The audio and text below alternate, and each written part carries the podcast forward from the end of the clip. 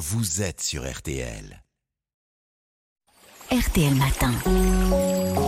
Ça va beaucoup mieux. Avant de parler euh, énergie avec euh, Pierre Herbulot, Aline, vous nous parlez ce matin des ruminations mentales. Pourquoi est-ce qu'on a tendance à ruminer le soir avant de dormir? Ben, La journée, ces pensées répétitives peuvent être contenues hein, par les activités qu'on a, mais le soir, quand on fait une pause, ben, les ruminations mentales peuvent facilement revenir. Alors ce sont des pensées automatiques, souvent négatives, et qui portent à des jugements. On va se faire des réflexions, se dire je suis nul, ce n'est pas fait pour moi.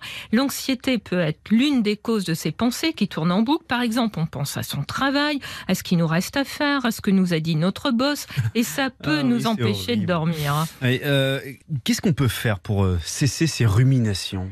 Alors, premièrement, conseil. il faut prendre conscience que ces pensées ne font pas avancer. La psychiatre Marine Colombel, que j'ai interviewée, auteur du livre Sortir des ruminations mentales, compare les ruminations à une machine à laver en mode essorage.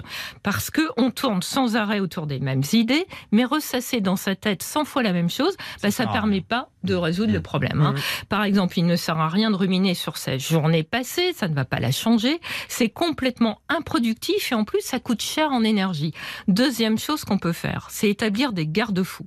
Par exemple, on met une frontière psychologique entre son travail et sa vie perso. Si on a tendance à penser à son boulot le soir, on ritualise le passage du travail à la maison en changeant de vêtements, en mettant de la musique, en se promenant. Essayer de se ressourcer, de faire quelque chose que l'on aime, eh bien ça permet de se recharger mentalement et aide à moins ruminer. Et juste avant d'aller se coucher, qu'est-ce qui peut empêcher de ruminer?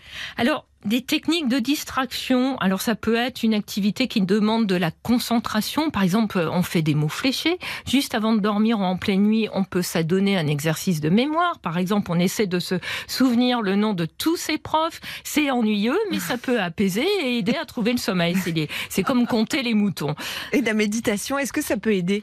Alors oui, selon la psychiatre Marine Colombel, ça peut très bien marcher car elle permet de ramener son attention dans le corps.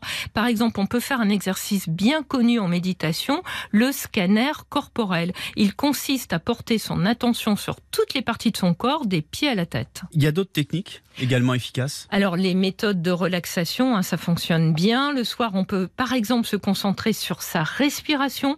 C'est apaisant, ça permet de revenir à l'instant présent. Les ruminations, elles, elles sont toujours attachées au passé ou au futur. Alors avant de s'endormir, on peut pratiquer la respiration dite en carré, en quatre phases de durée égale. On inspire, on retient son souffle, on expire et on retient encore son souffle, les poumons vides pendant la même durée. Ça permet de sortir du mental. On peut faire cet exercice le temps nécessaire pour s'apaiser. Merci beaucoup Aline Perraudin.